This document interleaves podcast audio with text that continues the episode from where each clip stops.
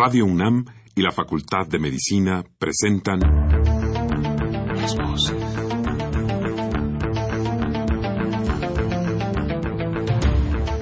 Voces. Las voces. Las voces. Voces. Las voces de la salud. Reflexión y análisis de las ciencias médicas. Acompáñenos.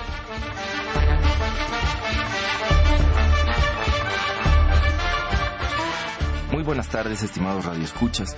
La Facultad de Medicina de la Universidad Nacional Autónoma de México y Radio UNAM tienen el agrado de invitar. Se encuentra con nosotros la doctora María del Carmen Eras Olascuaga. Bienvenida, doctora. Sí, muchas gracias. Y como siempre, los queremos invitar a que se comuniquen con nosotros a través del teléfono 55 36 89 89 con cuatro líneas o al 01 800 505 26 88, Lada sin costo.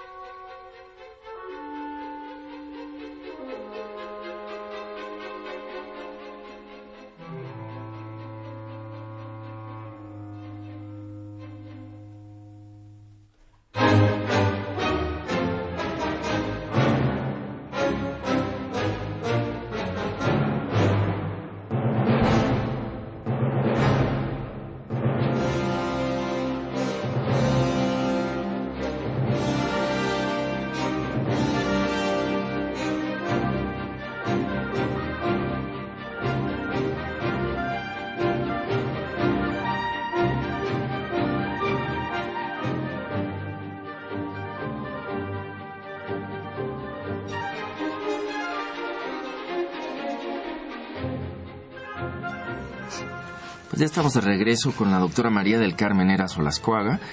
Ella es médico especialista en anestesiología, algólogo. Eh, actualmente es médico adscrito en la Clínica del Dolor y Cuidados Paliativos del Hospital General de México, doctor Eduardo Lisiaga.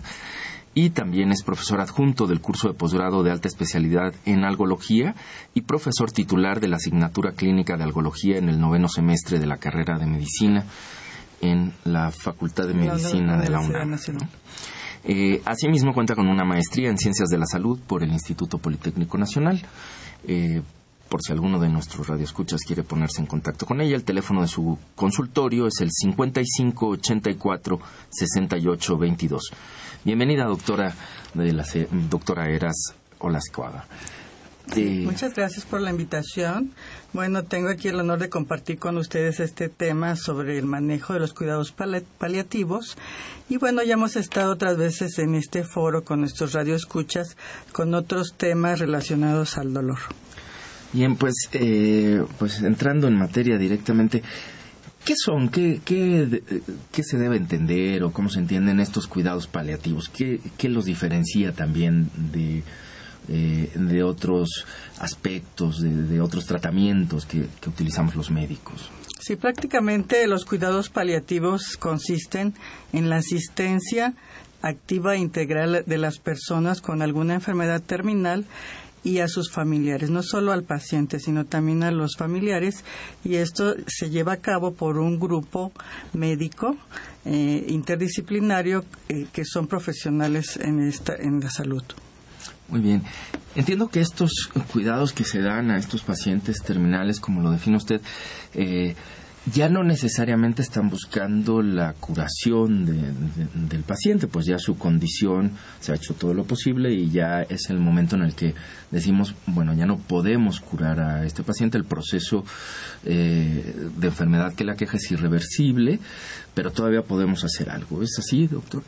Sí, el objetivo principal es brindar esta atención generalmente está fuera de todo tratamiento y generalmente son pacientes con alguna enfermedad oncológica en el cual ya no existe el tratamiento quirúrgico, el tratamiento de quimioterapia o radioterapia y que tiene una expectativa menor de seis meses. Pero la idea es brindarle una mejor calidad de vida en estos últimos meses que le quedan de vida en cuanto al manejo del dolor, al manejo de, todo el aspecto psicológico, espiritual del paciente y también a los familiares. Es muy importante el apoyo al familiar y sobre todo al, aquella persona que apoya al paciente de forma directa, que sería el cuidador primario. Hay que darle toda la instrucción de cómo debe atender al paciente. Muy bien. Entiendo que el dolor es uno de los aspectos fundamentales, quizás el, el, central, ¿no? Aminorar. Muchas veces estos pacientes, pues, eh, ya tienen, eh, pueden presentar dolores ya crónicos muy fuertes, ¿no? De difícil manejo, ¿no? Este, y esta es una parte central. También incluiría, digamos, otra serie de síntomas eh, que pueden ser molestos para el paciente y que no, eh, no necesariamente son el dolor. Estoy pensando, por ejemplo, en el, eh, en el manejo de algunos factores como el, no sé, el prurito secundario, por ejemplo, oclusiones vesiculares y demás. Esto también se considera dentro de los cuidados paliativos tener que en algún momento intervenir quirúrgicamente simplemente para aminorar la molestia, drenar, este, aminorar, etcétera. ¿También se, se, se considera dentro de este enfoque?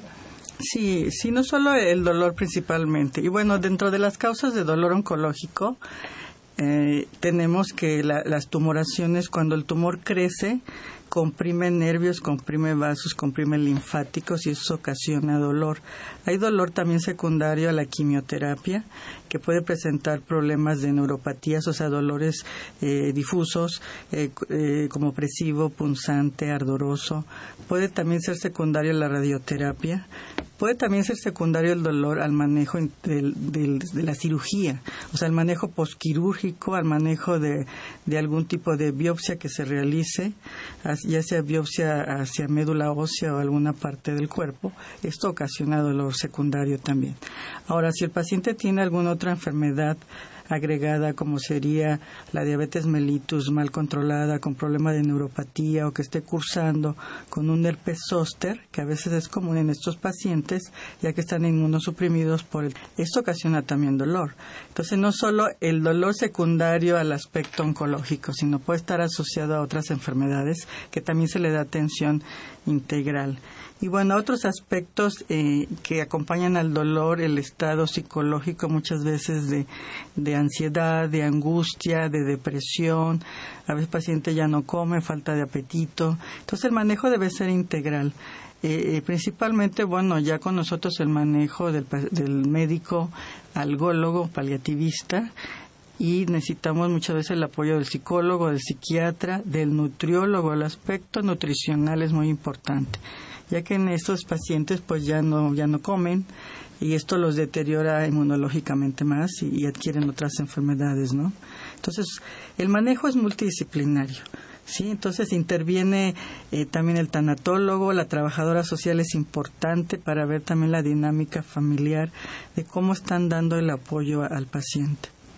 Bien, y ahora que menciona el tanatólogo, bueno, ha mencionado muchos, pero a propósito del tanatólogo, eh, ¿Qué diferencia hay entre los cuidados paliativos, si es que existe, y, eh, digamos los cuidados tanatológicos, probablemente al final de la vida? Hay, debemos entenderlo como dos situaciones distintas eh, que se complementan o, y que hacen un equipo multidisciplinario y cómo distinguirlos, digamos, entre el trabajo del tanatólogo y el del médico especialista en cuidados paliativos. Sí, prácticamente el manejo paliativo es paliativo a los síntomas. A los síntomas puede ser el dolor, puede ser, como usted mencionó, puede tener prurito, o sea, comezón en, varias partes del cuerpo, que muchas veces se asocia a estas enfermedades oncológicas. Eh, muchos aspectos, este, a lo mejor compresión radicular que tenga, el paciente puede tener náuseas, ¿sí? También hay que manejar este aspecto de la náusea, este, de la constipación que puede estar asociada. Eh, son pacientes que, que no se movilizan, que no toman líquidos y muchas veces los fármacos opioides que manejamos para manejo del dolor producen constipación. Entonces, el manejar todos estos eh, síntomas eh, sería el manejo paliativista, ¿no? Ya, ya el manejo de, de, de, situaciones de confort, ya la relación este, familiar, aspectos eh, psicológicos, espirituales, pues nos apoyaría mucho el, tanatólogo. Muy bien. Eh, ¿Podría ahondar un poco más en la importancia, por ejemplo, de los cuidados también nutricionales que, que mencionabas un rato? Dice, es muy importante que intervenga. ¿Por qué se desnutren estos pacientes? ¿Cuál es la condición en la que están? ¿Y qué es lo que podemos hacer para, pues, para paliar esta condición, para revertirla, para que ellos encuentren esto que decía usted, una mejor calidad de vida, aunque sean eh, ya en el momento final de la vida? Sí, eh, la situación de la enfermedad ocasiona que el paciente esté triste, depresivo. Esta depresión pues disminuye los deseos de comer. La misma enfermedad, la quimioterapia o radioterapia puede ocasionarle náuseas. Entonces el paciente pues, pues ya no come. ¿no? Eh, y a veces el dolor mismo o todas estas situaciones eh, eh, secundarias que se presentan, pues hace que el paciente pues no coma. Entonces es muy importante el apoyo en el sentido de decirle al familiar o al cuidador primario qué alimentos debe prepararle, que sean de un eh, balanceado, sí, que tenga tanto carbohidratos, proteínas, grasas y, las cantidades. Generalmente se recomienda cantidades pequeñas, no vamos a servir un plato grande eh, porque el paciente pues ni se lo va a comer y a lo mejor le va a dar más náusea de ver tanta comida. Entonces se recomienda en porciones pequeñas, en un plato pequeño y, y, este que sea una alimentación balanceada. Muy bien. Eh, muchas veces también están asociados eh, a estos problemas nutricionales, pues los, los propios procesos a los que se ha sometido el paciente, ¿no? Cirugías, etcétera, ¿no? Sobre todo cuando ha estado afectado, pues alguna parte del tubo digestivo. Eh, en esos casos, además de, digamos, de la participación del nutriólogo, hay que a veces intervenir de otras formas, ¿no? Eh, buscar alimentación parenteral o alguno, alguno de estos tipos eh, de alimentaciones también que solemos dar los médicos. Y pensando en eso, yo quisiera preguntarle, ¿dónde se llevan a cabo los cuidados paliativos? ¿Son siempre en el hogar? ¿Son en el hospital? A veces depende del caso del paciente que tengamos enfrente. Sí, depende, depende de la situación. Por ejemplo, en la Clínica del Dolor del Hospital General de México, los pacientes que acuden a nuestro servicio pueden acudir de su casa por consulta externa en la atención hacia, hacia el, cuidado paliativo que acuden con nosotros o, están hospitalizados allí están encamados en el hospital y solicitan la interconsulta. Entonces el equipo médico de nuestro servicio acude a la cama del paciente a dar la atención que se requiera. Si el paciente es dado de alta, eh, nosotros acudimos al domicilio. Existe la visita domiciliaria que se acude una vez a la semana al domicilio del paciente en la que va un equipo médico por el médico algólogo, paliativista, una enfermera, un psicólogo, una trabajadora social. O sea, va un equipo completo al lugar del paciente, a donde él está en su domicilio. Entonces la atención puede ser en varios lugares, dependiendo de cómo se encuentre el, paciente. Muy bien. Eh, me parece que ya definido. Si un paciente recibe cuidados paliativos, ¿ya no recibirá tratamiento para su enfermedad? No, inicialmente el tratamiento es a la enfermedad.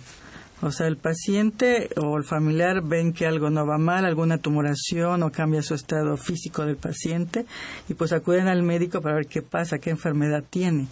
Si, si ya lo atiende el oncólogo, pues va a diagnosticar eh, de acuerdo a una revisión clínica integral, qué es lo que tiene. A veces se necesitan biopsias o cirugías para ver qué estirpe etiológica, o sea, el tumor, qué tipo es, si es candidato a realizar quimioterapia, radioterapia o cirugía. Entonces realiza estos tratamientos. Si no es posible ya realizar estos tratamientos, está fuera de control ya este quirúrgico o, paliativo de, esta, de quimioterapia, entonces acude con nosotros. O sea, primero es el tratamiento. Ahora, si el paciente ya llega en una etapa muy terminal, igual puede ser que, que ya no hay tiempo de hacerle, o sus condiciones, está tan mal el paciente que ya no aguantaría darle quimioterapia, radioterapia, radioterapia se empeoraría más. Entonces lo que queda es darle el tratamiento paliativo que tenga mejor calidad de vida. Muy bien, y es aquí donde, donde intervienen ustedes.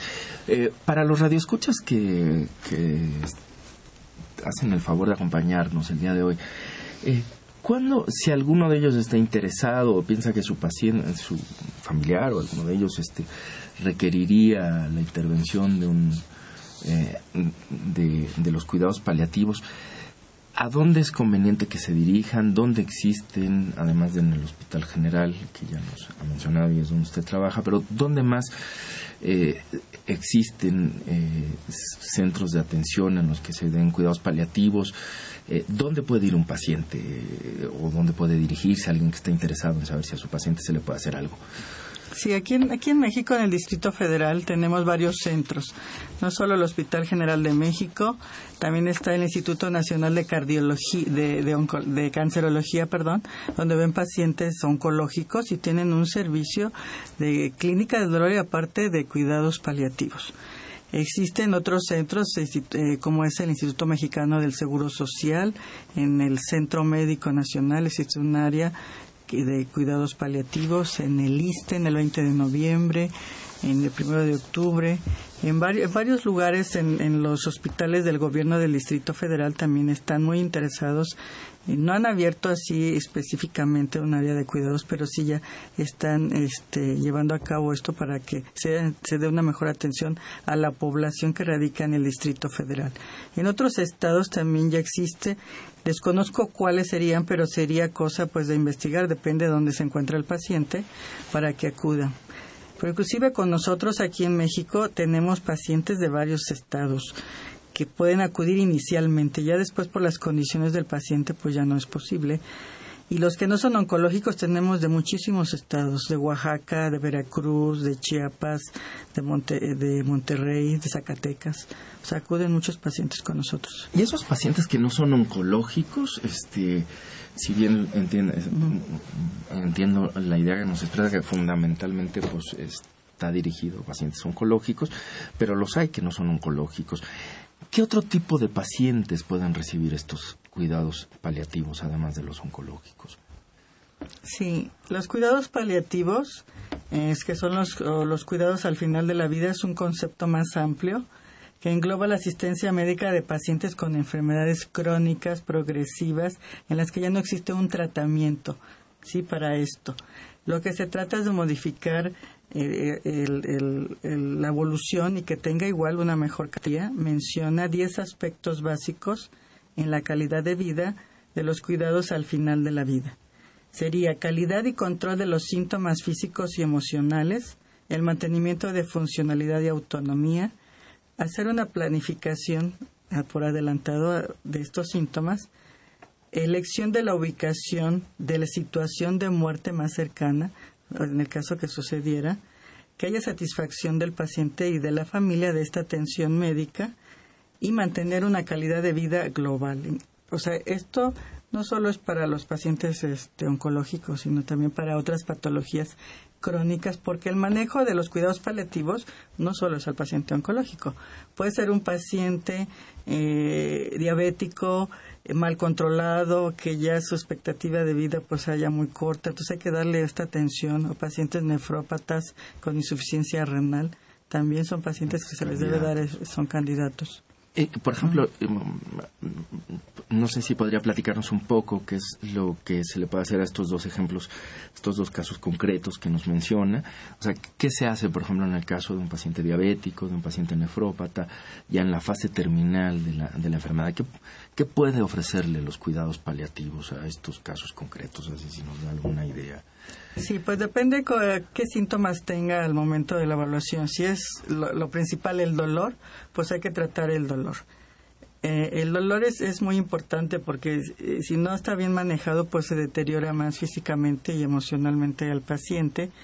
Existe una escalera analgésica del dolor de la Organización Mundial de la Salud que nos guía de la forma como debemos manejar estos fármacos, en la que el primer peldaño es cuando existe un dolor leve, tolerable en la que se puede administrar fármacos analgésicos y coadyuvantes como serían para manejo de la náusea, del vómito.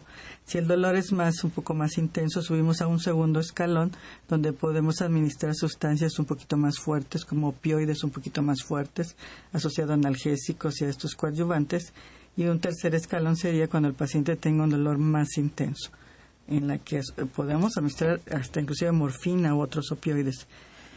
Pero a veces no seguimos la escalera tal cual, sino puede ser que el paciente llegue en un estado con dolor intenso, entonces nos vamos a los, a los fármacos un poquito más fuertes. Y podemos también eh, aplicar eh, bloqueos nerviosos, también asociados a los fármacos para controlar el dolor. Entonces, le digo, si el aspecto principal es el dolor, se, trataría de esta manera. Si, si el aspecto principal es, es, de, es de otra situación de, de, del manejo de la glicemia, del manejo de la constipación, pues se trataría este aspecto, ¿no? Y siempre de forma multidisciplinaria. Un paciente diabético nunca lo vamos a controlar el dolor si su azúcar está elevada, si no tiene un buen control. Entonces hay que ver el paciente de forma integral. Claro, paralelamente entonces a que reciba, trate de controlarse ese azúcar y demás, etcétera, eh, va recibiendo estos tratamientos, por ejemplo, para minorar el dolor si es que lo si es que lo viene, ¿no? Claro, y siempre estar en comunicación con, con, su médico, en este caso podría ser el médico internista, el endocrinólogo, para, para hacer el manejo más adecuado. Muy bien. Eh, ¿Qué otros tipos de problemas eh, se pueden tratar con los, con los cuidados paliativos? Pues ya vimos el aspecto psicológico, el aspecto espiritual. Eh, muchas veces estos pacientes, como he mencionado, eh, la enfermedad misma les, les produce un estado de, de depresión, de ansiedad. Entonces, eh, nosotros como médicos, pues los manejamos con medicamentos ansiolíticos, o sea, para disminuir la ansiedad, o antidepresivos, ¿no? Para mejorar el estado de ánimo del paciente. Pero muchas veces el apoyo psicológico es importante. El psicólogo no le va a dar fármacos, pero sí lo va a apoyar de, manera psicológica con ejercicios de biofeedback, de retroalimentación para ver el, el estado, ayudarlo en su estado emocional.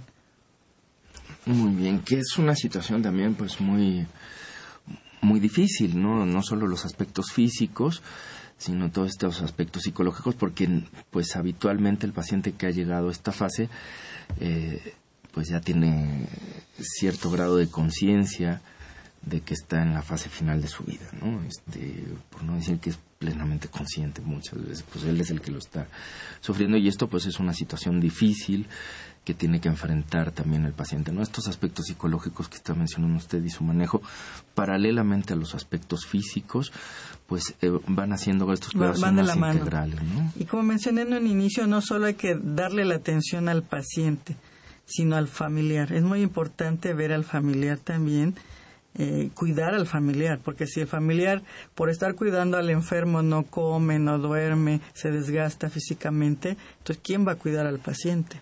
Entonces muchas veces existe un cuidador primario y un cuidador secundario, ¿no? Para que no tenga toda la carga física y emocional del paciente el cuidador primario.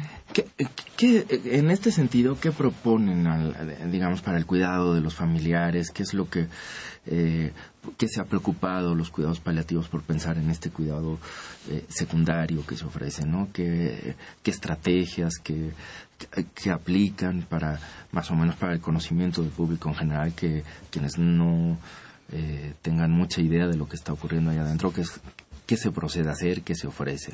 Pues yo creo que inicialmente eh, no dejar a una persona toda la carga del, del paciente enfermo, sino que existan varias personas, ¿no? Que se roten para la atención de este enfermo, pero para ello también para que sea una mejor atención, en, bueno, en nuestro hospital general eh, se realiza una plática informativa al familiar del paciente, tanto a cuidadores primarios, secundarios o si puede ir el paciente, de cómo debe darle la atención en su domicilio. O sea, cómo debe darle los medicamentos, cómo debe asearlo, cómo debe bañarlo, cómo, cómo debe de, tratarlo en su domicilio. Eso es muy importante para que él sepa qué va a hacer, ¿no? Porque generalmente el familiar no es médico, no es personal de la salud que haya estado antes con, con pacientes. Claro, muy, muy importante.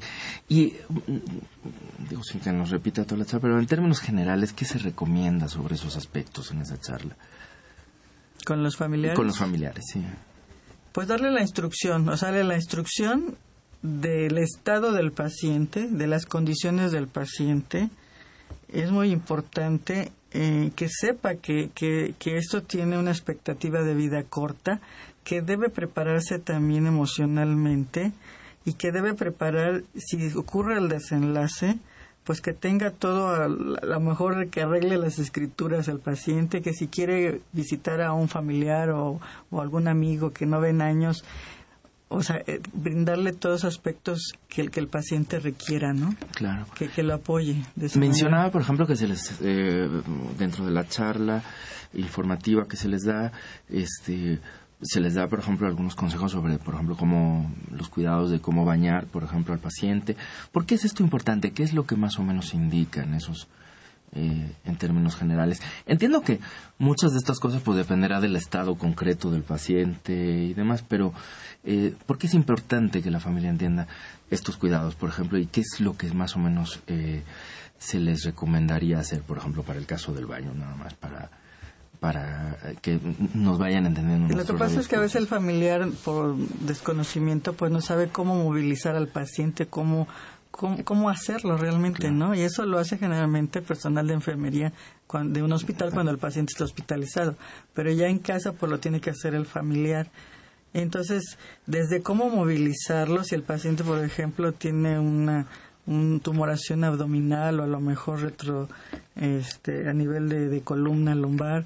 Entonces es difícil a veces movilizar a estos pacientes no a veces también se recomienda que alquile alguna cama eh, que tenga posiciones para que la tenga en su domicilio para mejor movilización del paciente, ¿no? O sea, el manejo a veces de las secreciones, si el paciente no se mueve, puede acumular secreciones. Entonces la movilización o la palmopercusión torácica puede ser de ayuda también en, el manejo de, eh, del ventilatorio del paciente, ¿no? Claro, y esto que a veces parecería tan sencillo, pues le puede ahorrar muchas molestias a nuestros eh, pacientes, ¿no? Porque, por ejemplo, la, la movilización o una falta de movilización a veces trae complicaciones ¿no? en los pacientes, ¿no? Pacientes que permanecen mucho tiempo en decúbito y eso empezamos a ver que se complican, ¿no? Sí, muchos de esos pacientes hacen escaras sacras a nivel lumbar bajo porque están todo el día acostados o a lo mejor sentados y no se moviliza, entonces se infectan estas escaras y hay dolor. Entonces el paciente ya no come, ya no tiene ese colchoncito de grasa que lo pueda cubrir, ¿no? Entonces ya casi el huesito está ya, ya rozando las, las sábanas o la cama. Entonces ocasiona mucho dolor. Claro, y diríamos eso es innecesario, a pesar, o sea, no es algo que sea consecuencia, aunque la enfermedad ya sea grave y sea terminal, no necesariamente un paciente tendría que pasar por esas por esas condiciones. No, hay, que, hay que prevenirlo, claro, hay, que, hay que prevenirlo, que es importante la movilización, aunque esté en cama el paciente, cómo movilizarlo. A lo mejor hay que hacerle una dona eh, una con una venda, una forma de dona para que esa región sacra no, no presione directamente y, no le ocasione dolor. Otro aspecto también que podemos nosotros apoyamos a nuestros pacientes, si el paciente ya no puede acudir al, al, al hospital eh, y si tiene alguna duda el familiar en el manejo, también se realiza el apoyo por vía telefónica o sea, eh, pueden hablar el familiar para preguntar cómo se le va a dar los medicamentos o si presentó algún síntoma diferente, cómo tratarlo. Sería otro también otro apoyo que se brinda por, la, por vía telefónica.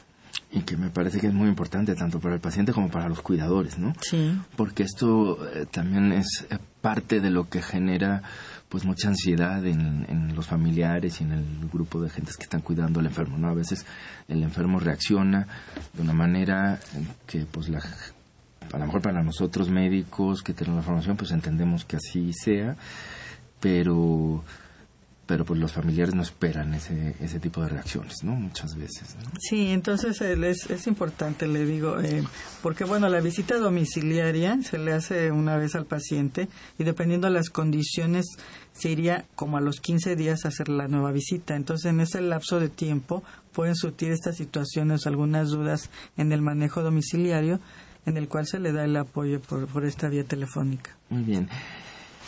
Ahora, en cuanto a los estudios, quisiera, mm, más o menos, creo que con esto vamos dejando muy claro todas las cosas que se le van ofreciendo al paciente, pero eh, ¿qué tantos estudios conocemos eh, o, han realizado eh, que nos hablen, digamos, de los beneficios que traen los cuidados paliativos para los pacientes?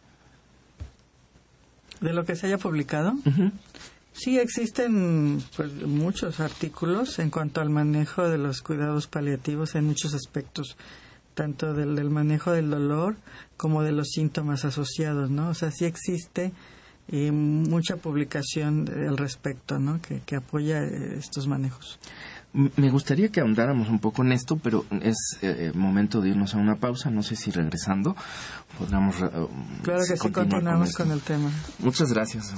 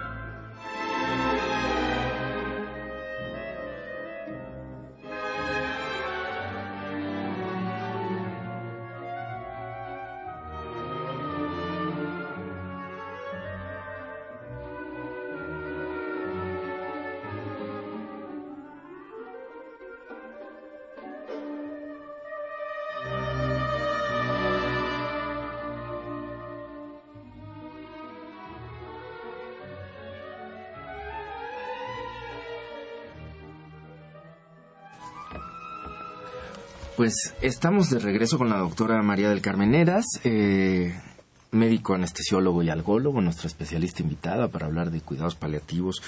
Ella está adscrita a la Clínica del Dolor y Cuidados Paliativos y bueno, pues eh, eh, nos va quedando más o menos claro porque Clínica del Dolor y Cuidados Paliativos van de la mano, ¿no? Porque es una parte fundamental. Antes de, avanzar en la, en la charla, tenemos un par de llamadas que ya nos llegaron. No sé si estuviera de acuerdo en darle respuesta.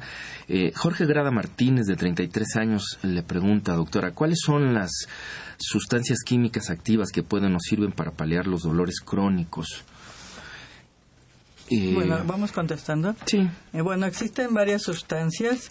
Nosotros utilizamos para hacer el manejo intervencionista del dolor, que serían los bloqueos de los nervios, ya sean nervios periféricos como sería el dolor del nervio ciático, el dolor de algún nervio femorocutáneo, eh, o el dolor más central que sería a nivel de columna, no hacer bloqueos este, axiales. Los fármacos que utilizamos pueden ser anestésicos locales, que tienen un efecto temporal, pero sí produce efecto analgésico. Fármacos como esteroides, que tienen un efecto antiinflamatorio potente, más al nivel que lo apliquemos a nivel local. Y sustancias neurolíticas que podemos utilizar también para paliar el dolor de una forma más prolongada. Y eh, bueno, yo creo que aprovechando también la pregunta que nos, que nos acaban de hacer, eh, me parece muy importante esto. Eh, realmente el problema está entonces en estos pacientes, tanto a los que se les puede dar cuidados paliativos, que son pacientes como ya hemos definido en esta primera mitad, pues la parte del dolor es una parte sustancial, pero tenemos también un, un grupo de enfermos, ¿no? que viven con dolor crónico, que tienen enfermedades crónicas y que el dolor se vuelve un problema sustancial como parte también del manejo de estos pacientes, ¿no? El, el, la minoría del dolor. ¿Qué hace usted cuando llega un paciente con dolor? ¿Qué hace un especialista, un algólogo? ¿Cómo, cómo va a evaluar este dolor? ¿Qué es lo que tenemos que hacer frente al dolor? Eh, ¿Cómo se inicia el manejo, digamos, de un paciente con dolor? Sí, cuando nos llega un paciente con dolor a nuestro servicio, bueno, realizamos una historia clínica general y, y, una exploración física. Una exploración física es, es, muy importante desde cómo llega el paciente. Muchas veces el paciente puede llegar en camilla, en silla de ruedas, a lo mejor apoyado con un bastón. Eh, vemos la fases del dolor que tenga el paciente.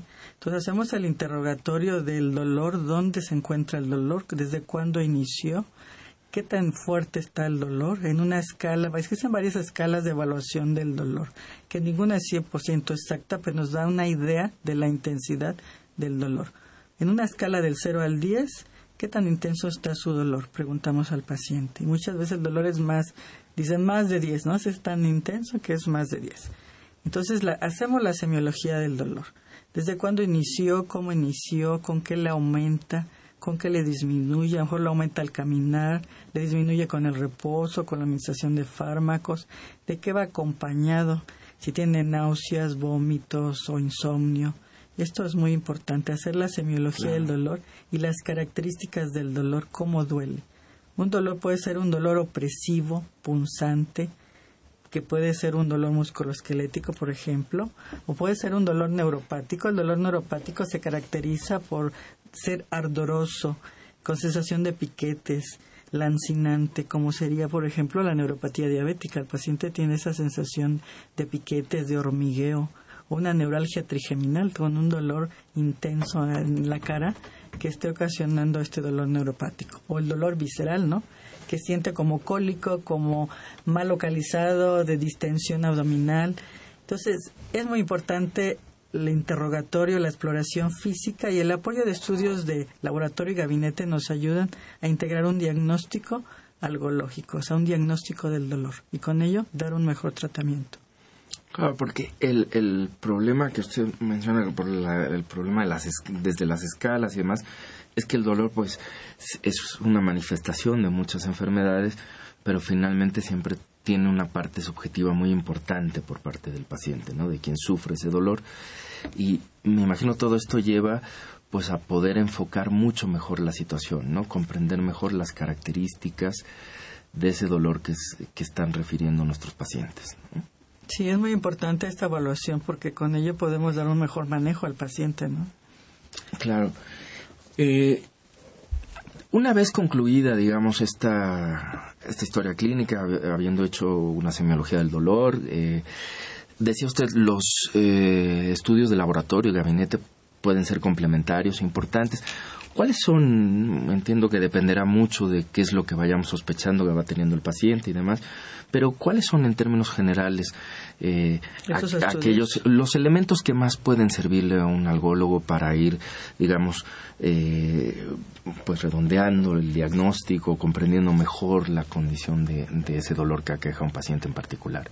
Sí, de los estudios de laboratorio, generalmente por los básicos, los de rutina que mencionamos a veces, una biometría hemática para para ver el paciente si tiene algún grado de anemia, si tiene algún grado de leucocitos que nos indicara alguna infección, a lo mejor las plaquetas están bajas por, por el tratamiento de quimioterapia, la química sanguínea, ver niveles de azúcar, de ácido úrico, a veces el ácido úrico elevado puede dar un dolor articular, o la glicemia alta, pues el dolor de neuropatía, ¿no? Que habíamos mencionado la neuropatía diabética, a lo mejor un perfil reumático si tiene un dolor articular, un paciente con, con problema de próstata, el antígeno prostático puede estar elevadísimo. O sea, todo esto nos ayuda. Los estudios de gabinete también, desde placas simples de columna o del área afectada, nos pueden dar una idea de a lo mejor un colapso eh, vertebral que está ocasionando el dolor, secundaria una metástasis ósea. Eh, podemos también ya pedir si, si, si en el lugar donde nos encontramos se puede realizar una tomografía, una resonancia magnética, la electromiografía también es importante para ver el estado de neuroconducción de los nervios, a ver qué, qué, qué grado tienen de, de conducción por, que pueden estar alterados por la patología, ¿no? Muy bien. Y todo esto pues ya va encaminando la situación para que puedan intervenir, digamos, con las diferentes terapéuticas, con esto que eh, le contestaba a nuestro radio escucha. Una vez que ya se tienen todos estos datos, es que ustedes deciden intervenir, ¿no? Que, empiezan estas escalas y que me decía usted, pues podemos a veces saltarnos esta escala de dolor en términos de por dónde intervenir, pues dependiendo de la condición del paciente. Pero para determinar esa condición es necesario previamente hacer una evaluación toda esta evaluación.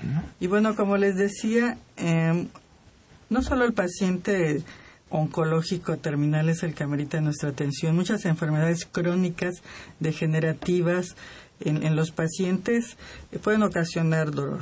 Aquí tenemos un ejemplo que me gusta hablar de él, que tenemos a una, un personaje importante, nuestra pintora Frida Kahlo, que padeció mucho del dolor crónico, de columna principalmente, ya que si recuerdan, ella tuvo un accidente muy joven, cuando ella iba a la preparatoria a los 18 años, que se impacta el camión donde iba con un tranvía y esto le produjo múltiples fracturas en, columna, en tórax, en articulaciones, en extremidades y bueno, padeció mucho tiempo de su vida de dolor de columna, estuvo mucho tiempo en silla de ruedas, hospitalizada y bueno, de ahí que ella empezó a pintar, ¿no?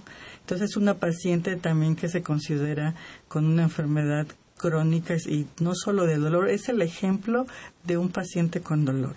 Si ustedes recuerdan su pintura, La columna rota, en la que ella se pinta, es su retrato de una columna de acero, la sustituye su columna por una columna de acero y en todo su cuerpo pinta muchos clavos, que eso significaría mucho dolor, un dolor difuso, ¿no?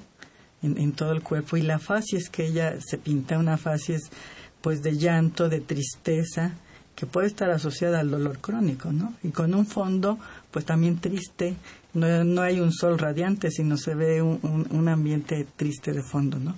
Pero el principal clavo que pinta es el del corazón. O sea, el clavo más grande lo coloca en, en el área cardíaca, que puede significar el dolor, aquel dolor eh, eh, espiritual, aquel dolor que, que, pues, que no es el dolor físico, pero es el que más duele, ¿no? Claro, la,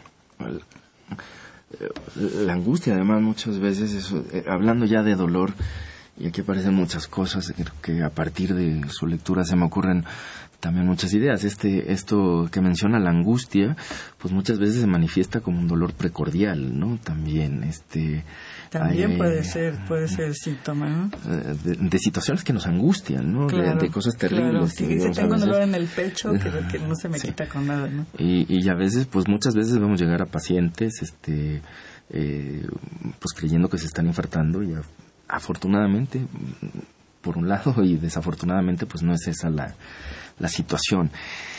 Sobre estas cuestiones del dolor también y estos casos crónicos, a veces también, aunque no son los más comunes, eh, se describen también algunos casos muy particulares, aún en intervenciones agudas, ¿no?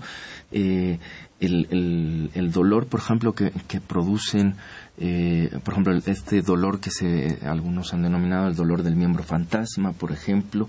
No sé si nos pudiera platicar un poco de esta situación que es muy particular, muy compleja, que nos da una idea de la complejidad de, cosas que a veces ocurren tanto en el ser humano como en, eh, los aspectos del manejo del dolor, ¿no? No es una situación a veces tan sencilla, ¿no? Este, no sé si, si le gustaría platicarnos un poco bueno, al respecto. ese es otro tipo de dolor. Muchos pacientes que se realiza una amputación de alguna extremidad, ya sea un paciente diabético, que tenga un pie diabético ya infectado, una insuficiencia arterial, en el que ya no llega la sangre a la extremidad inferior y entonces se gangrena muchas veces, se ulcera y ya no, ya esa, esa extremidad pues ya no, ya no funciona, entonces hay que amputarlo. Y muchas veces se piensa o la gente en común dice que te corten la pierna para que ya no te duela. Entonces es una mentira porque el, amputar una extremidad va a presentar dolor. Existen varios tipos. Existe la sensación de miembro fantasma, es una sensación que tengo la pierna todavía y que me molesta. Puedo tener dolor del muñón, o sea, de la zona donde se amputó, y estar esa zona dolorosa, o el dolor de miembro fantasma. O sea, el dolor de la pierna que ya no existe, pero sin embargo me duele me duele como que me pica, como está mal acomodada, como que me arde, eso es a veces muy molesto en el paciente. Dice, ¿cómo le puede doler si no tiene la pierna? Pero bueno, eh, la, la, transmisión del dolor no solo es periférica, sino existe la transmisión a nivel central, a nivel cerebral, donde se integra estas sensaciones, esta percepción del dolor, y entonces el paciente va a percibir el, el dolor de algo que ya no existe. Entonces, para eso también existen fármacos que modulan esta sensación dolorosa, como puede ser la carbamazepina, la pregabalina, sí, algunas de estas sustancias combinadas con opioides, algunos antidepresivos también combinados pueden ayudar a estos pacientes. Claro, porque estamos también entre el margen entre, digamos, lo que sería el dolor y el sufrimiento, ¿no? Ella es toda esta elaboración psicológica, eh, intelectual que podemos hacer los seres humanos, ¿no? En torno a estas eh, pues a diferentes situaciones ¿no? que, nos, que nos plantea la vida. Eh, entonces, eh, eh, quisiera dar lectura a alguna, alguna otra pregunta. nos pregunta la señora Hilda San Román, que es una radioescucha asidua del programa, nos le pregunta a la doctora si en la clínica del dolor hacen uso de la herbolaria mexicana para los tratamientos del dolor. No, no hacemos este tratamiento si no son fármacos generalmente de patente los que se prescriben eh, a estos pacientes, ¿no? Eh, y la maestra Laura González, de 57 años, pregunta, ¿esta situación de los cuidados paliativos vendría a ser en nuestra época lo que en la Edad Media en Europa era el ars moriendi, el arte del bien morir? Dice que estaba a cargo de las órdenes religiosas. Sí, puede ser algo así. Eh, bueno, ese era otro concepto, otro término, ¿no? De la antigüedad. Pero prácticamente pues es lo mismo, ¿no? De brindar una mejor atención, una calidad de vida del paciente en sus últimos días de vida o meses de vida que le quedan, ¿no? Entonces, ese es el apoyo integral de todos los aspectos que ya mencionamos, no solo del dolor, sino aspecto físico, emocional, espiritual. Claro. Eh, quizás sea, eh, digamos, la intención eh, siga siendo parecida. Sin embargo, sí me parece que hoy en día ustedes, los especialistas, cuentan con una batería enorme de elementos para tratar el dolor, ¿no? Este, más allá de, si bien no dejamos de lado toda esta parte pues del cuidado espiritual, por lo que hemos ido platicando, pues hay una batería enorme, no solo de de elementos para tratar el dolor físico, sino además para paliar otra serie de situaciones que están alrededor y que, eh, que entonces eh, no se contaban, ¿no? Este, aquí sí ustedes pueden tener muchos más elementos para tratar físicamente estas manifestaciones dependiendo de lo que esté ocurriendo, ¿no? Sí, como mencionamos de la escalera analgésica, un solo en la actualidad un solo fármaco no va a paliar el dolor. Así le demos morfina a altas dosis, lo único que vamos a producir es que el paciente haga tolerancia a este medicamento y tenga una serie de náuseas, vómitos, mareos y el costo también de estos fármacos opioides que son a veces de un costo elevado. Actualmente la combinación de varios fármacos, que se llama terapia multimodal, es lo mejor. Podemos dar un analgésico antiinflamatorio no esteroideo, podemos dar un ansiolítico, un medicamento para la náusea, algún antidepresivo eh, y un opioide. La combinación a pequeñas dosis de todos es lo que mejor funciona. Con ello disminuimos los efectos colaterales y la tolerancia hacia estos fármacos. Ahora, sumado a esto, al, tratamiento intervencionista del dolor, como puede ser eh, la aplicación de bloqueos nerviosos, como había mencionado, si el paciente tiene un dolor en trayecto del ciático, así que hemos diagnosticado, podemos hacerle un bloqueo del nervio ciático antiinflamatorio para disminuir el dolor. Si el dolor viene de columna y afecta a las dos extremidades, es más amplio, podemos hacer un bloqueo en la columna, un esteroide, aplicando un esteroide que le desinflame al paciente. Y bueno, actualmente existen eh, otras herramientas para el manejo, como puede ser la neuroestimulación, que es la aplicación de electrodos a nivel de columna, a nivel epidural, eh, conectados a un aparato que nos va a emitir un estímulo que va a producir analgesia al paciente. Son alternativas la limitante es el alto costo, como son importación. Existen bombas también implantables para, para el manejo de estos pacientes con dolor crónico, sobre todo pacientes con cirugías múltiples de columna que, que persiste el dolor todavía. También existe la radiofrecuencia. La radiofrecuencia es la aplicación de calor a la zona que queremos. En el Hospital General estamos haciendo radiofrecuencia del ganglio de Gasser. Yo, en mi tema de maestría final hicimos un trabajo de radiofrecuencia al ganglio de Gasser este, y en el que le hicimos evaluación de los músculos de la masticación para ver si esto lo afectaba, ¿no? Entonces, son alternativas también que podemos este, manejar para, mm. para el manejo del dolor. Ahora, me, parece que usted está siendo muy modesta en muchas de las cosas que estamos platicando, porque, claro, sus herramientas fundamentales son los, eh, los analgésicos, y cuando hablamos de analgésicos, pues nuestros radioescuchas todos saben lo que son los analgésicos.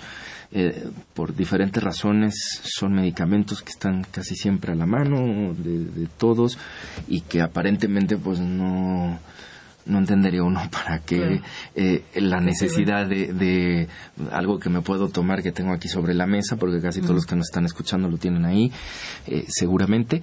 Eh, pues un experto. Yo en, lo que sí quisiera hacer un hincapié, y ojalá usted, aún en esto, porque el manejo además de estos manejos multimodales, es conocer muy bien las características farmacológicas de cada uno de estos analgésicos. Muchos de esos que están en la mesa de nuestros eh, radioescuchas, por ejemplo, cuando se tienen que dar simplemente el cambio de la vía de administración, ¿no? De que sea oral a una vía de administración este, eh, eh transdérmica, o, intravenosa, eh, provoca a veces el, el, el no saber el manejo cuidado y las características farmacológicas de esto, pues a veces nos da complicaciones en los pacientes, ¿no? En muchos servicios inclusive, ¿no? Este, otros medicamentos, pues como bien dice, pueden perder la efectividad, a veces por situaciones tan sencillas en la que inclusive los médicos, pues los prescribimos eh, no con la frecuencia con la que deberían de ser prescritos, ¿no? A veces eh, los damos cada ocho horas nada más para... Decimos, bueno, es el dolor, ¿no? A veces le restamos un poco de importancia, quíteselo, tómelo cada ocho horas, y no estamos haciendo un manejo correcto y adecuado al dolor, ¿no? De aquí que sea muy importante, ¿no? Que ahora se, inclusive nuestros alumnos estén recibiendo estos cursos ya como parte de la carrera y demás. Pero usted es la experta en esto, ¿nos puede ahondar? yo creo que aquí el mensaje, este, adelantándonos, es que hay que evitar la automedicación. Es muy importante conocer la farmacología de todos estos fármacos tienen efectos colaterales la mayoría y el uso crónico podemos aumentar estos efectos. Los analgésicos antiinflamatorios no esteroides comunes, este, un diclofenaco, un naproxen, un ketorolaco pueden de forma crónica ocasionar alteraciones gástricas, alteraciones renales. Si tenemos ya problemas hasta una úlcera gástrica podemos tener un problema renal. Entonces hay que evitar la automedicación. Otros fármacos, pues alteraciones como de náuseas, de vómitos, mareos. Entonces, es conveniente visitar al médico y que nos prescriba los medicamentos adecuados, ¿no? Las dosis de acuerdo, porque muchos dicen, no, mi abuelita se le quita el dolor con este medicamento y pues yo me lo tomo. Pues no, son condiciones diferentes, eh, organismos diferentes y no hay que automedicarse. Ahora, es tan importante el manejo del dolor actualmente que ya nuestra facultad de medicina, ya en, ya en, la, en el noveno semestre en la carrera de medicina se está llevando a cabo como materia clínica la algología. Es el primer año que tenemos alumnos que les estamos dando ya esta materia del manejo del dolor y los cuidados paliativos, que es muy importante, porque estos médicos se van a enfrentar a su servicio social, al internado, y, y, ya van a saber cómo manejar a estos pacientes, ¿no?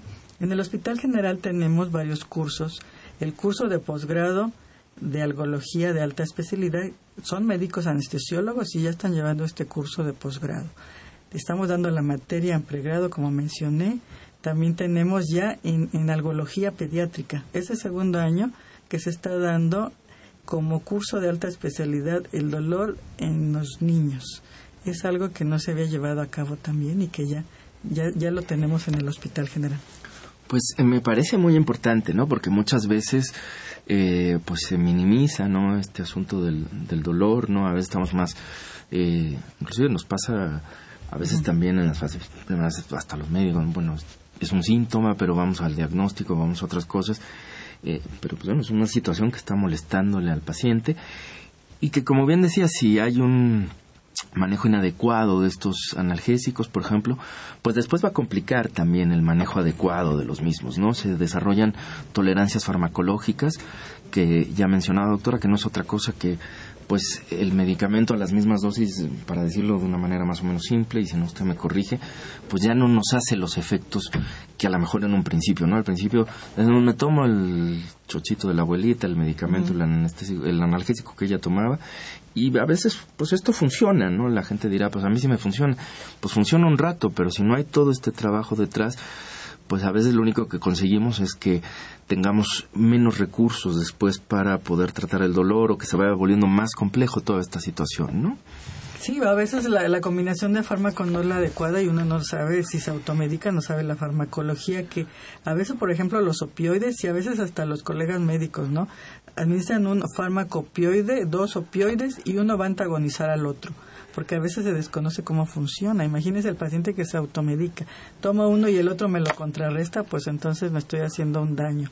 De ahí la importancia de evitar la automedicación, ¿sí? Que curan al médico. Y muchos de estos fármacos además no tienen solo eh, actividad, digamos, analgésica, ¿no? Los utilizamos, eh, pues otros especialistas los estamos en otras, en otro tipo de consultas, porque pues por lo menos en el, en un grupo particular, pues suelen tener eh, diferentes efectos, ¿no? A veces tenemos que pensar en una dosis y lo que queremos es manejar dolor, otras cosas si queremos manejar fiebre, etcétera, ¿no? Este... Sí, hay que seleccionar, por ejemplo, los simples analgésicos antiinflamatorios, unos tienen más efecto para la fiebre, otro más efecto analgésico, otro más efecto antiinflamatorio. O sea, no son el alcacéser así que, que sea para todos, ¿no? Entonces, sí es, sí es importante el manejo adecuado de estos fármacos. Muy bien, pues eh, la, tenemos una llamada más. La maestra Alicia Monroy dice mi admiración respetuosa para la doctora María del Carmen Aro por su exposición y por su explicación detallada sobre, el, sobre este tema. Muchas gracias. Eh, pues doctora, estamos por, por terminar el programa. Creo que ha sido un programa muy interesante. No sé, contamos con un, un minuto así rápidamente por si quisiera agregar algo, algo que no haya estado en la charla, algo que considere importante, algo para despedirse de nuestros radioescuchas. Bueno, primero que nada, mucho gusto compartir con ustedes este tema y con nuestros radioescuchas. Ya he estado en otras ocasiones con otros temas culturales y, y médicos. Y bueno, como les mencioné, evitar la automedicación. Actualmente existen muchos hospitales que dan atención en el manejo del dolor eh, de, ya sea oncológico o no oncológico, está el Hospital General de México, eh, está abierta las puertas para el público que desea acudir y pues nuestras otras instituciones que tenemos aquí en el Distrito Federal que acudan, que no se automediquen, sí, que soliciten la ayuda médica. Pues muchísimas gracias, doctora. Yo les recuerdo el teléfono de la doctora para quienes tengan eh, interés en contactar con ella. Es el 55 84 68 22. Gracias, doctora María del Carmen Eras. Eh, Esta fue una coproducción de la Facultad de Medicina y Radio UNAM a nombre del doctor Enrique Graue Vichers, director de la Facultad de Medicina y de quienes hicimos posible este programa, en la producción y realización la licenciada Leonora González Cueto Bencomo, la licenciada Erika Alamilla Santos, en los controles Socorro Montes y en la conducción su servidor Andrés Aranda. Les agradecemos su atención y los esperamos en el próximo de la serie. Radio UNAM y la Facultad de Medicina presentaron las voces. Voces.